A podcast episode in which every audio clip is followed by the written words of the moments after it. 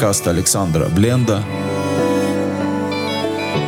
Беседа о Торе и Новом Завете.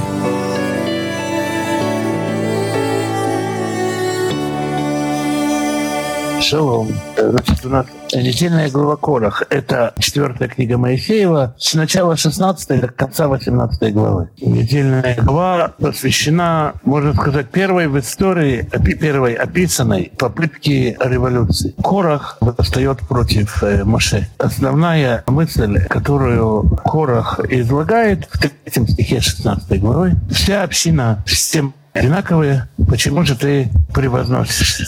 То есть мы видим здесь в некотором смысле борьбу э, за равенство. И стоит спросить, что же такого случилось, что Корах решил оспаривать право Моше на власть. Еще за полтора года до этой истории Моше возглавил Израиль. Во время казни египетских все происходило по слову Моше. И Красное море расступилась по слову Маше. И во время дарования Торы все видели, как Маше говорится Всевышний. Всевышний говорит Маше.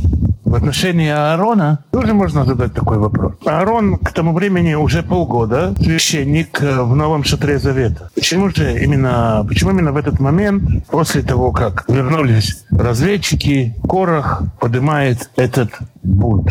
Еврейские мудрецы дают много разных объяснений. Мы остановимся здесь на одном из этих объяснений. Моше, как э, лидер Израиля, изначально имел три задачи. Первая задача была вывести Израиль из Египта. Моше к тому времени с этой задачей справился. Вторая задача — это привести Израиль к горе Синай к получению Торы.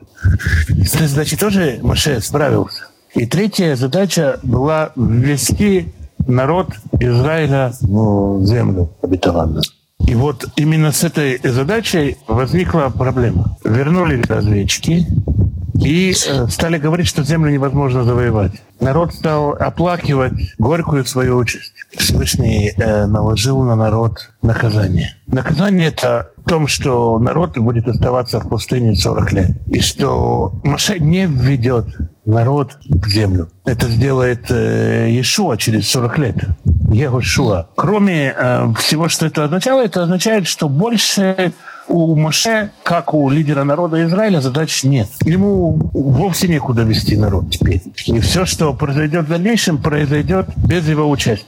Если мы откроем пятую книгу Моисеева, во второй главе, в стихах 16 и 17, говорится о том, что когда умерли все ходящие на войну, тогда говорил мне Господь, говорит Моше так. Да? Здесь в оригинальном тексте используется слово «вайдабер». Говорил в смысле лицом к лицу лицу. Комментарий э, Раши э, на это место э, говорит так, что до сих пор с момента отправки разведчиков до этого места не было сказано Вайдабер, но было сказано только Вайомер и сказал. В чем э, разница между этими словами? Вайдабер — это и разговаривал, то есть э, подразумевает возможность ответить. Да? То есть когда разговаривают, можно ответить. А слово «вайомер» э, означает, э, собственно, просто обращение и объявил. То есть не было с момента э, ухода, возвращения разведчиков и до вот этого места в пятой книге Моисеевой прямого общения, именно общения между Богом и Маше. То есть пророческий уровень Маше был занижен. Почему такое происходило? Потому что такое близкое общение возможно только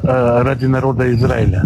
Пророчество такого уровня дает дается только ради народа Божьего. И пока народ Израиля был в наказании, этого откровения не было. Мы можем увидеть похожую историю в ситуации с золотым тельцом. Талмуд э, рассказывает об этом, когда Израиль поклоняется золотому тельцу, Всевышний говорит э, Маше, иди и спустись. Это 32 глава второй книги Моисея. Всевышний говорит Маше, иди спустись. Талмуд говорит, что это спустись означает спустись от своего величия, спустись с этого пророческого уровня. То есть этот пророческий уровень, он э, дан Маше только ради, только ради народа Божьего. И вот э, когда Маше из-за греха разведчиков потерял вот это высокую пророческое, высокое пророческое помазание, можно сказать так, естественно, возникает вопрос, если высокого пророческого дара нет, если Маше просто слышит иногда э, обращение от Всевышнего, если у Маше нету больше вроде бы какой миссии, то, естественно, возникает вопрос, зачем, собственно, он превозносится.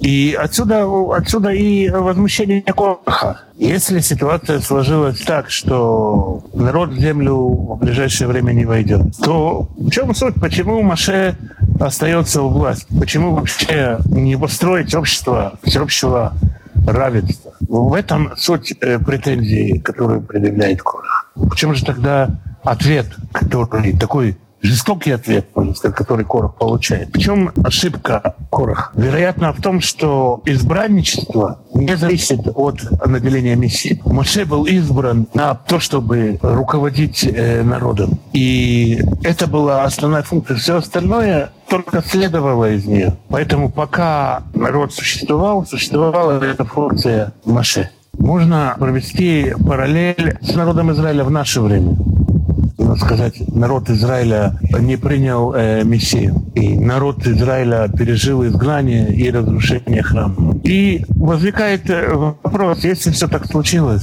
то в чем суть избранности Израиля? И поэтому говорят, народ Израиля потерял свою историческую функцию. И больше нет ничего особенного в народе Израиля.